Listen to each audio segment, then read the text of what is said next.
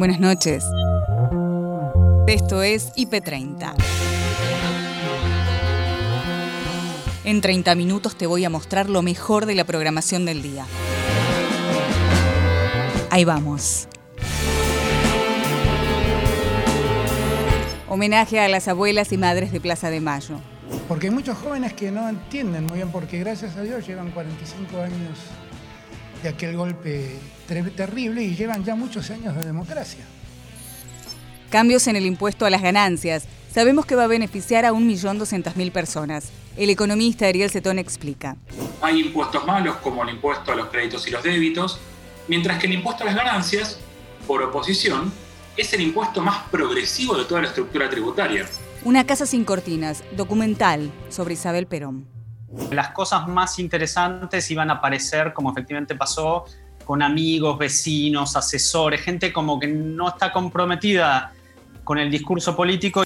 Basta de femicidios, basta de violencia de género, visibilizar problemáticas en el teatro. El problema no estaba solamente en México o en Argentina, que lo sentimos bastante, sino en el mundo. Javier Timerman que conoce bien el mercado financiero, trabajó más de 20 años en Wall Street y no hablo del lobo, afirma cómo ven a la Argentina los inversores. Tenemos una economía poco confiable, pero no por este gobierno, por los últimos 50 años. El periodista y autor del libro Hermano reveló algunos audios de los encuentros con Mariano Macri, hermano del expresidente. El por qué.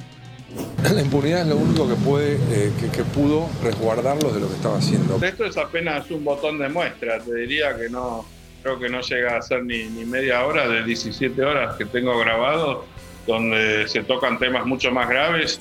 No, very difficult no, son gauchos, gauchos of the pampa.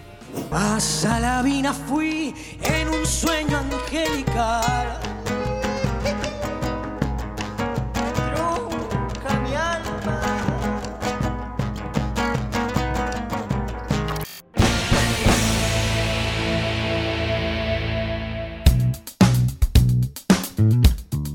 Política, economía, judiciales, un martes cargado de información. En IP Noticias, la información en el centro, con Noelia Barral Grijera y Gabriel Sued, edición central.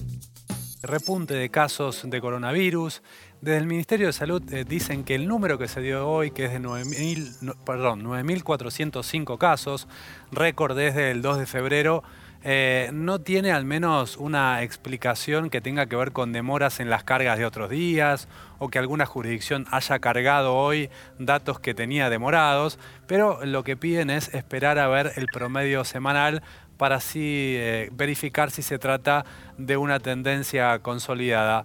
No quita esto que el dato no sea preocupante, que la región no esté en una situación de alerta, como les contábamos también, y es por eso que eh, queremos saber un poco más sobre esto. Vamos a, tratar de conocer un poco más, por eso estamos en comunicación con Rodrigo Quiroga. Él es investigador del CONICET, es eh, además asesor del gobierno de la provincia de Buenos Aires y es quien más eh, de alguna forma nos ha informado, uno de los que más nos ha informado sobre la evolución de, la pandemia en la Argentina durante todos estos meses. Rodrigo, te saludamos Noelia Barral Grigera y Gabriel Suet. Buenas noches. Hola Noelia, Gabriel, un gusto como siempre. Igualmente, eh, Rodrigo, ¿qué nos puedes decir de este número récord de hoy? Récord al menos en eh, las últimas semanas. Eh, ¿Es una tendencia que se consolida? ¿Cuál es el panorama que ves? Sí, la verdad que vemos una situación heterogénea entre las diferentes provincias, pero este aumento parece ser bastante estable, o sea, sobre todo mirando, como decían bien ustedes, el promedio semanal eh, viendo la ventana móvil, digamos, de 7 días, el promedio de 7 días, eh, viene subiendo eh, hace bastante tiempo, ya hace dos semanas, y sobre todo en la, ciudad de Buenos Aires, pero también hay algunas otras provincias donde empiezan a crecer de manera notable los casos, como la provincia de Buenos Aires, Tucumán, Entre Ríos, Corrientes, son varias ya las provincias donde se ve un crecimiento que parece sostenerse en el tiempo, no parece algo puntual, sino parece ser una tendencia que se va a, que va a continuar, digamos, y esto obviamente es preocupante, sobre todo, como decían ustedes, dada la situación en los países vecinos, donde realmente tanto Chile como Paraguay como Brasil están con un colapso total de sus sistemas de salud, eh, incluso en Chile a pesar de la avanzada vacunación que tienen, ¿no? eh, y la situación de Uruguay con récord de casos, récord de internados, récord de fallecidos y eh, hoy se verificó la transmisión comunitaria de la variante de Manaus allí también, ¿no? Rodrigo, eh, ¿tenés alguna hipótesis de eh, por qué tenemos esta, este pico? Bueno, y, más allá de, este pico de hoy, digamos, los casos vienen creciendo semana tras semana. Estábamos estabilizados en 6.000, después en 8.000, hoy 9.400. ¿Cuál es tu hipótesis? Bueno, nosotros ya, eh, digamos, todo el mundo esperaba que los casos aumenten, ¿no? Eh, ¿Por qué? Porque, bueno, eh, se venían los primeros fríos, se venían relajando los cuidados, hay gente que mide cuánto, cuánta gente usa barbijos y ese número va, disminuyendo desde noviembre, nos hemos relajado en los cuidados, además tenemos todas las habilidades de, de, las actividades de alto riesgo habilitadas en este momento puertas adentro, como son bares, restaurantes, iglesias, escuelas, gimnasios, etcétera, ¿no? Eh, se han seguido habilitando nuevas actividades, eh, se han habilitado cines, en algunos lugares se han habilitado eh, boliches, digamos, locales bailables, etcétera. O sea, hemos ido cada vez habilitando más cosas, los cuidados van disminuyendo, la estacionalidad cada vez nos acompaña menos. entonces, se espera un aumento de casos independientemente de lo que ocurriera con las variantes. Alberto Fernández en el homenaje a las abuelas y madres de Plaza de Mayo. Porque hay muchos jóvenes que no entienden muy bien, porque gracias a Dios llevan 45 años de aquel golpe terrible y llevan ya muchos años de democracia. Y han nacido en la democracia y no entienden lo que ha sido la violencia perversa, siniestra, arrolladora de aquella dictadura. Yo entré a trabajar en el Ministerio de Economía cuando volvió la democracia con Raúl Alfonsín y ahí lo conocí al marido de Nora y al hijo de Nora, que los dos trabajaban. Y ahí el hijo me contó lo que había sido la penuria de todos esos años.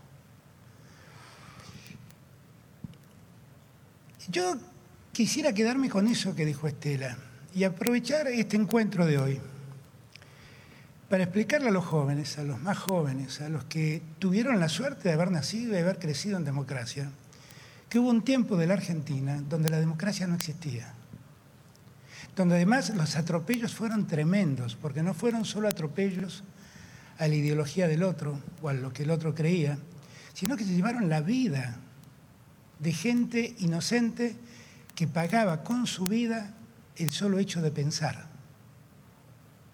Y así acumulamos decenas de miles de argentinos que terminaron muertos, que terminaron desaparecidos, que terminaron torturados o terminaron exiliados. Hubo un tiempo de la Argentina donde a la sociedad, como decía Lita, le daba miedo enfrentar esa realidad. Y no sabía cómo enfrentarla.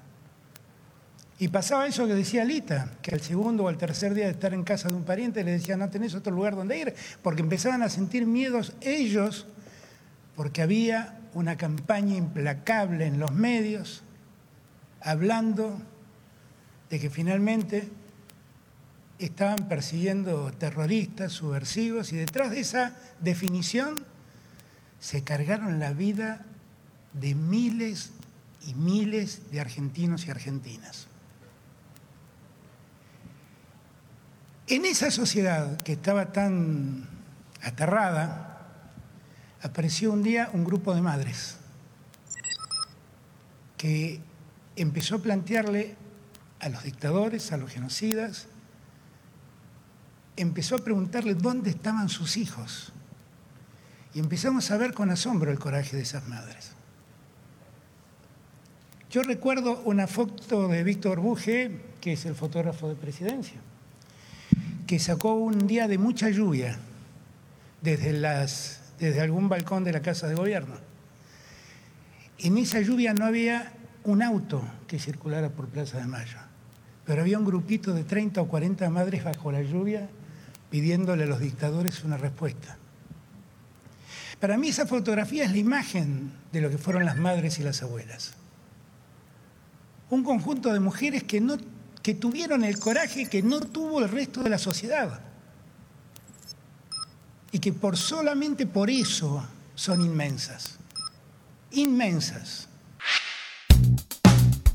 Noelia y Gabriel conversaron con el economista Ariel Cetón sobre los cambios en el impuesto a las ganancias y el sistema tributario argentino.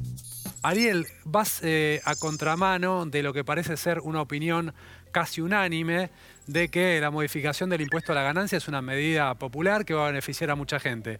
Eh, yo te leí a vos este, diciendo algo un poquito distinto a esto. Quería tu explicación.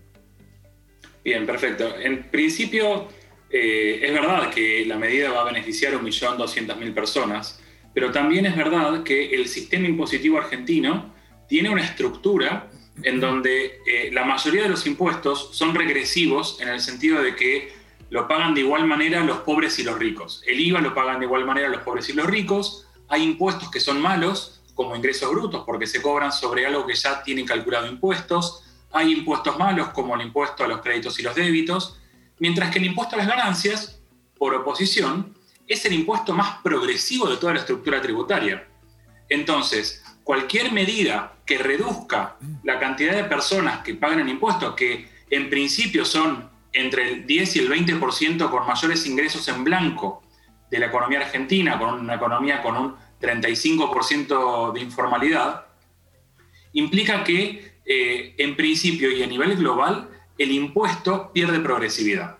Y pierde progresividad comparándolo con otros impuestos. Pero no solamente eso, sino que también el impuesto es progresivo hacia adentro. Esto es, entre los que ya pagan el impuesto, quien empieza a pagar, y son los que, los que están, digamos, entre los que están pagando hoy y los que van a dejar de pagar si se avanza tal como está el proyecto, eh, pagan alícuotas que van del 9%, 12, 15, 18%, hasta llegar eventualmente a la máxima del 35%. Las estructuras que tenemos en Argentina desde el 2016 son muy cortas. Entonces, pasar de pagar la alícuota del 9% a pasar a pagar la alícuota del 35% es muy rápido en términos de sueldo. Eh, lo que va a ocurrir con esto es que en principio no se cambian las escalas que ya son cortas de por sí, sino que se le va a dar como un beneficio adicional a aquellas personas que a plata de hoy estén cobrando 150 mil pesos. Pero quien empiece a pagarlo va a empezar a pagarlo con alícuotas muy altas. Y en principio y en línea con esto, eh, la distribución de esas personas que pagan muy poco cuando empiezan a pagarlo, a pagar hasta el 35% de todo el salario nuevo que tienen, se hace cada vez más corto y se pierde hasta progresividad hacia adentro del impuesto. Entonces, en su conjunto, lo que encontramos es que el impuesto a las ganancias, siendo el más progresivo y con una estructura que no es del todo súper progresiva hacia adentro, se va a terminar recortando en cantidad de personas que pagan y se va a hacer mucho más eh, chata, digamos, la escala que todos pagan, porque va a ser casi instantáneo que uno va a empezar a pagar la escala del 35%, es que hace que esta medida, que puede llegar a beneficiar a muchas personas, termina yendo en contra de la progresividad del sistema tributario. Una casa sin cortinas, documental sobre Isabel Perón. Su director, Julián Troxberg, conversó con Nico Artusi sobre la ficción y la realidad de un personaje de la historia argentina. ¿Dónde apareció en tu vida esa inquietud que te ha llevado a meterte en el trabajo tan pero tan grande de hacer un documental como este? Bueno, un poco vos hablabas de las fechas estas redondas que ahora se cumplen 45 años del golpe. Hace, hace cinco años cuando empezamos el proyecto se cumplían 40 años y la figura de Isabel estaba, bueno, como hasta ahora un poco borrada y me llamaba la atención eso, ¿no? Porque es un personaje, bueno, no, deja de ser la, la, presidenta que recibió el golpe y que para bien o para mal, eh, cuando la presionaron mucho para renunciar, decidió quedarse en la presidencia y eso tuvo un costo alto para ella, que es terminar presa. En ese, digo, más allá del desastre que yo creo que fue su gobierno, porque tampoco la película, bueno, vos la viste, no es un intento de, lavar la figura de Isabel, sino tratar de entender un poco qué pasa con ese personaje tan raro que terminó ahí.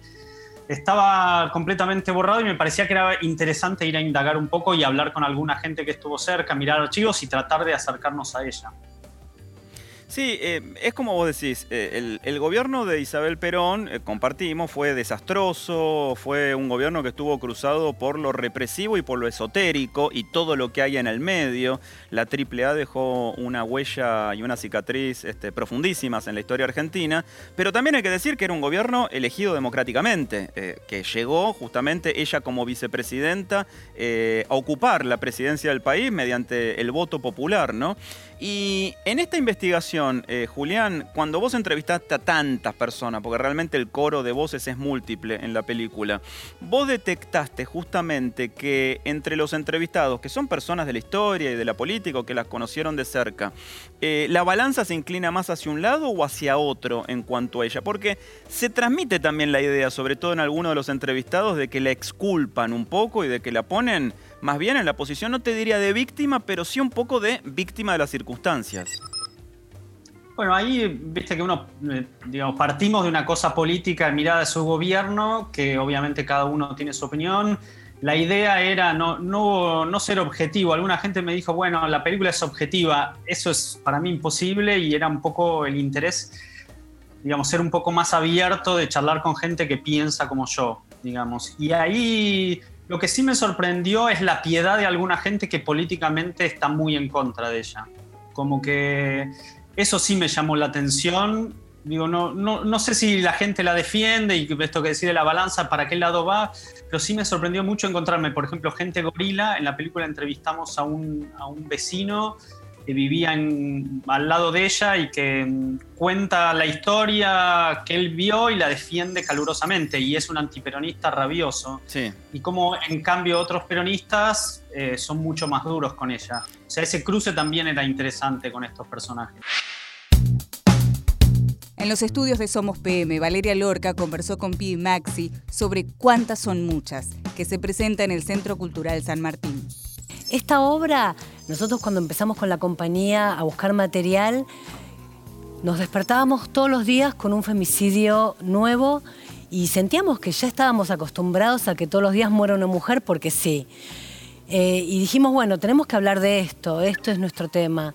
Eh, y así nos contactamos con Humberto Robles, que es el autor mexicano de la obra Mujeres de Arena, que es la obra de femicidio que más se representó en el mundo eh, y nos rompió la cabeza porque el problema no estaba solamente en México o en Argentina, que lo sentimos bastante, sino en el mundo. Es, eh, esto es un problema mundial. Claro.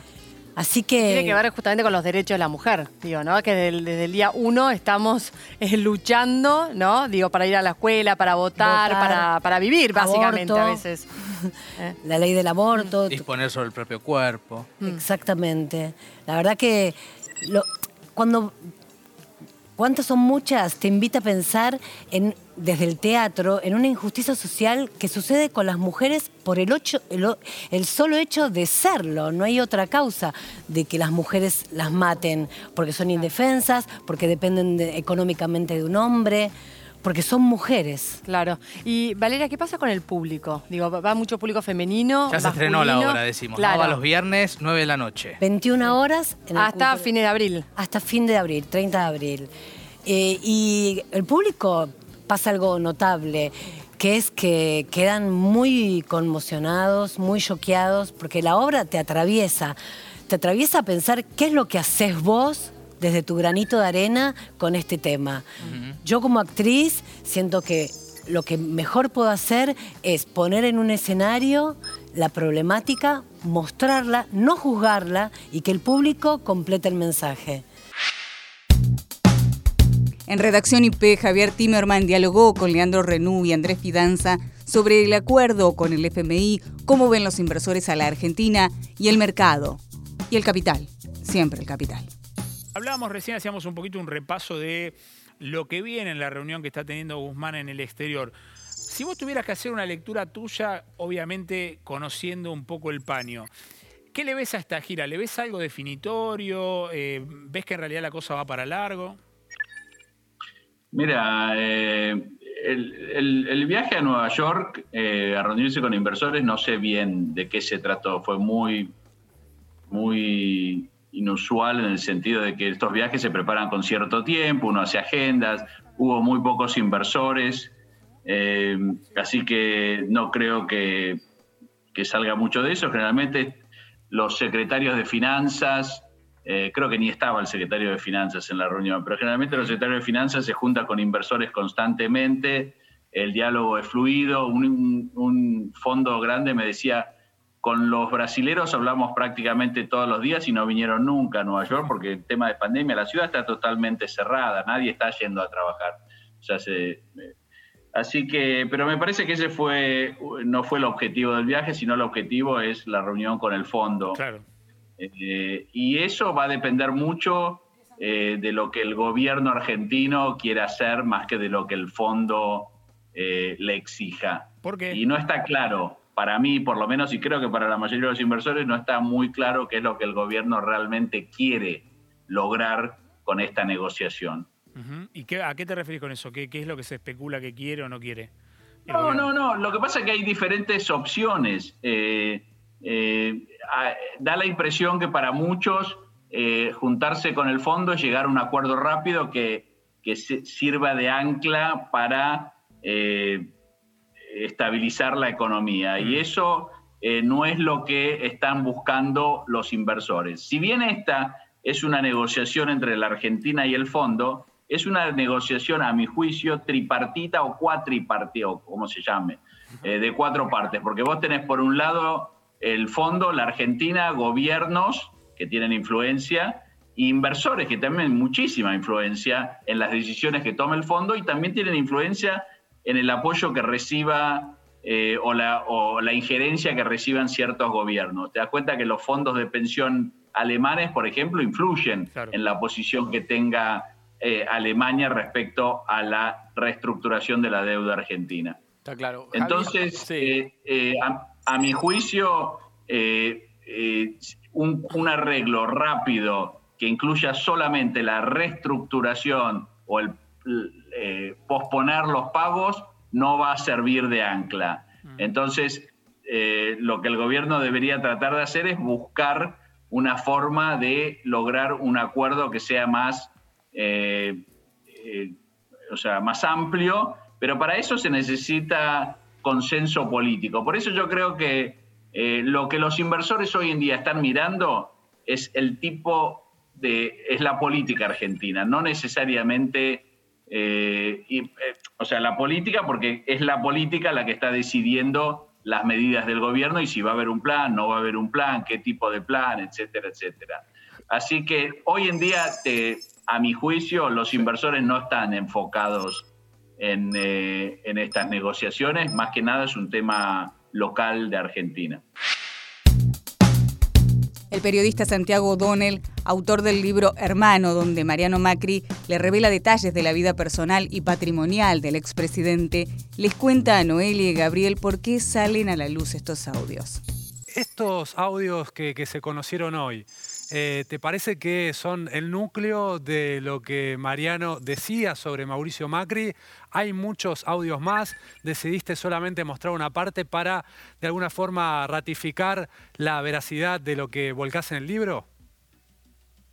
Sí, exactamente. Esto es apenas un botón de muestra. Te diría que no, creo que no llega a ser ni, media hora de 17 horas que tengo grabado, donde se tocan temas mucho más graves.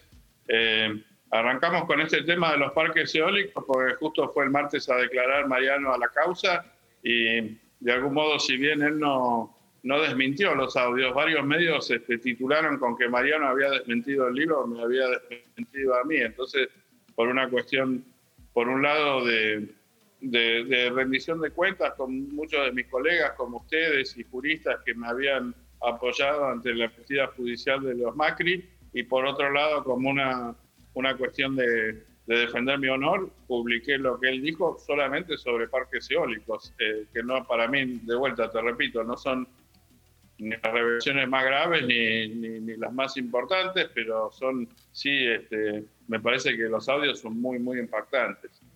Después de la publicación, ¿tuviste alguna repercusión de parte de la familia Macri, de Mariano? Mira, es muy interesante que Mariano Macri comentó mi artículo, ¿no? O sea, Em, yo sufrí, bueno, sufrí, tuve, tuve eh, me judicializaron, me intentaron frenar el libro judicialmente y también, evidentemente, antes de la salida del libro, hubo varios intentos de contactarme y de contactar a la editorial para que no se publique el libro. Una vez que salió el libro, hubo un silencio muy grande y ahora en mi nota del domingo, Mariano me, me contestó un pedido de comentario donde él si bien no contestó el objeto de, lo que era mi pregunta, o sea, que comente sobre los parques eólicos y el contraste entre su declaración a la justicia y lo que me había dicho en el libro, sí este, mandó un mensaje diciendo que estaba siendo presionado y que estaba pasando un momento de mucha angustia. A mí me parece muy relevante que, que lo hayan buscado todos los periodistas de Argentina solamente haya querido comentar conmigo, lo cual en un punto parece un poco contradictorio con el hecho de que me esté haciendo juicio, pero por otro lado demuestra que él confía en mí más que en cualquier otro periodista. ¿Qué te imaginás vos? ¿Qué conclusión pudiste sacar de que él vaya a la justicia y frente a las consultas eh, del tribunal diga que no, que no tiene nada para aportar de lo que aparece en el libro, de la investigación que se inició a partir de, tus revelaciones en el libro? Sí, hay un cambio muy grande de actitud. Eh, uno de los primeros audios, creo que el primer audio que subo, él empieza diciendo que está vestido de traje porque acaba de reunirse con los penalistas y que le va a salir con los tapones de punta a Mauricio y a, y a, su hermano, ¿no? Y sin embargo, eh, cuando va a la justicia dice, ¿cómo? Alguien puede pensar que yo voy a declarar en contra de mis hermanos. Ahí, evidentemente, pasó algo. Los gauchos of the Pampa pasaron por Club IP, aquí y ahora.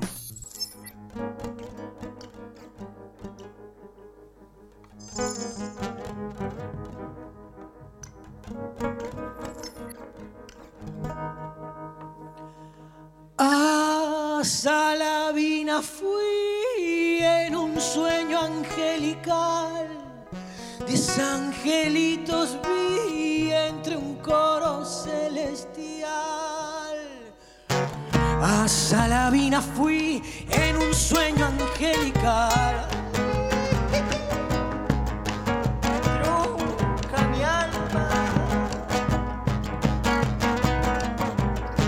Los angelitos son las guaguitas del Señor y entre alabanzas van hacia un cielo de esplendor.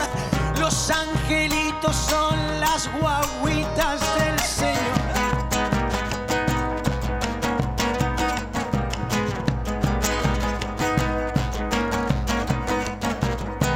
Allá en el quebrachal está doble sollozó y confortándose Salavina amaneció. Allá en el quebrachal está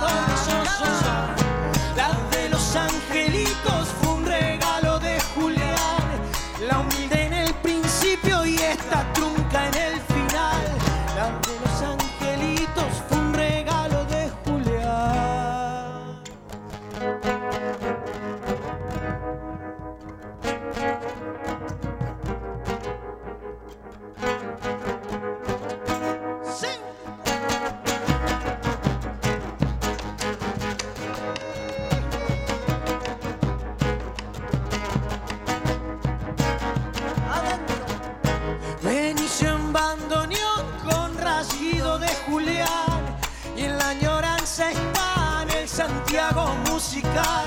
En bandoneón con rasguido de Julián. Linda la chacarera de Saladina, levantan tierra de esquina a esquina. Santiago es ancestral, es leyenda y tradición. Es monte de chanear, de algarrobo y de mistol. Santiago es ancestral, es leyenda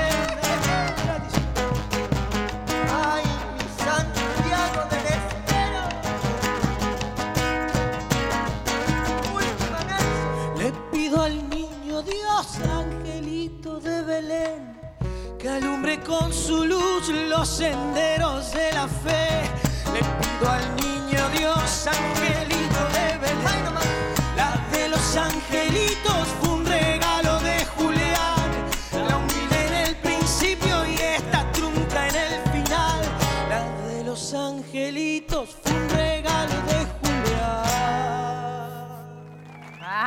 lindo. Fuerte el Ay, aplauso. Y aparte me emociona, eh, yo, mi familia es de Santiago del Estero, así que aprovecho. Ahora sí. ahora sí, ahora sí. Arrancamos duro, era de otra manera. Claro, ahora Claro. sí, me ablandaron, me Ahí, ablandaron. ahí, mirando. Aprovecho a mandarle a Vilmer, a todo el pueblo de Vilmer, eh, a mi familia, a todos los vecinos que nos están mirando. Y hasta acá llegamos por hoy. Acordate que podés ver las notas completas en nuestro sitio www.ip.digital y en nuestro canal de YouTube, búscanos como IP Noticias y suscríbete. Hasta la próxima. Buenas noches.